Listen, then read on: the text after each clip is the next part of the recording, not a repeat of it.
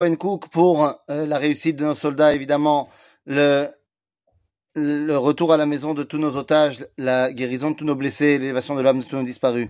Rabotai, aujourd'hui on est l'avant-veille de tout Bishvat. Et donc, euh, je me suis dit, qu'est-ce qu'on va bien pouvoir dire?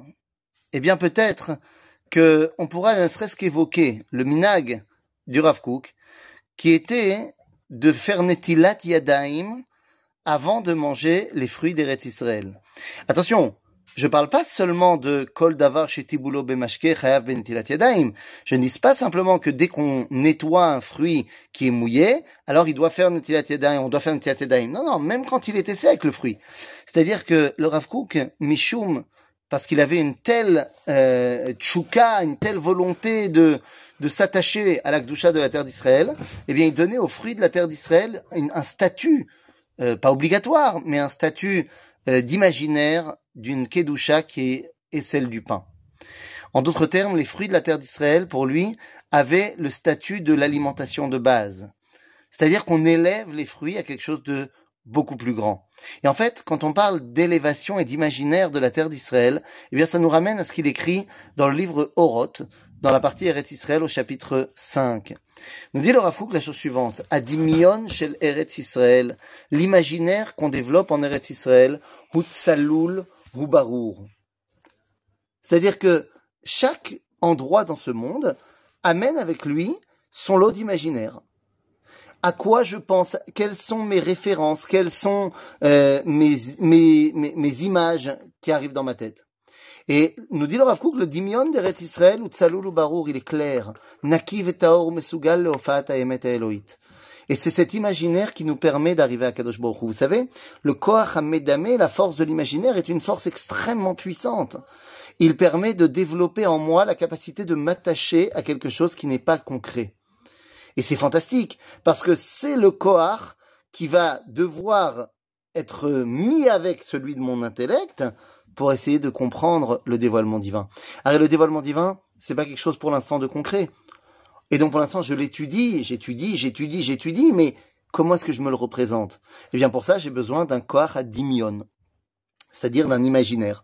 Et le problème, c'est que parce qu'on rentre dans notre tête, peut-être un imaginaire de Touma, à force de films, à force de séries, à force de, de mauvaises images.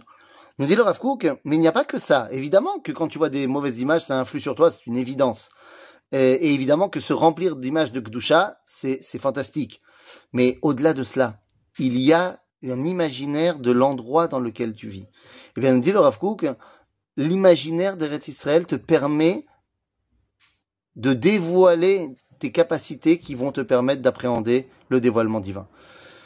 להלבשת החפץ המרומם והנשגב של המגמה האלוהית, האידיאלית, סליחה, אשר בעליונות הקודש. C'est ce dimion qui va me permettre de dévoiler la grandeur de la sainteté. והוא מוכן להסברת נבואה ואורותיה, להאבקת רוח הקודש וזה הרב. C'est ce dimion d'Eretz Israël qui me permet de comprendre la parole des prophètes.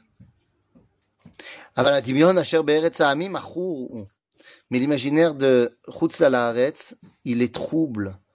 Il est mélangé avec plein de, de, de, de choses pas bien. Betzilele Tum'a Vezium. Meorav Bemarchakim, c'est Betzilele Tum'a Vezium. Mélangé par plein de choses qui sont pas ce qu'on aimerait amener.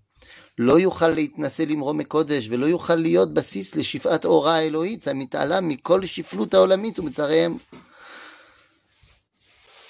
L'endroit où tu es te permet de te rattacher à une grandeur.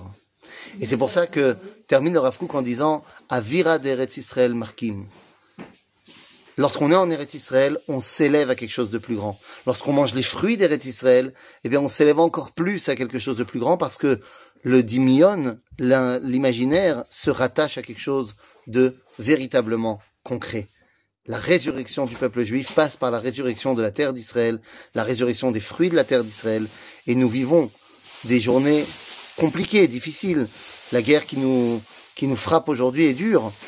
Mais d'un autre côté, les fruits de notre peuple, nos soldats extraordinaires, montrent à quel point, eh bien, nous avons ressuscité.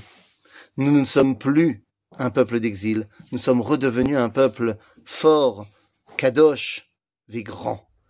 Et ça, pendant 2000 ans, on l'a rêvé. aujourd'hui, nous l'avons fait.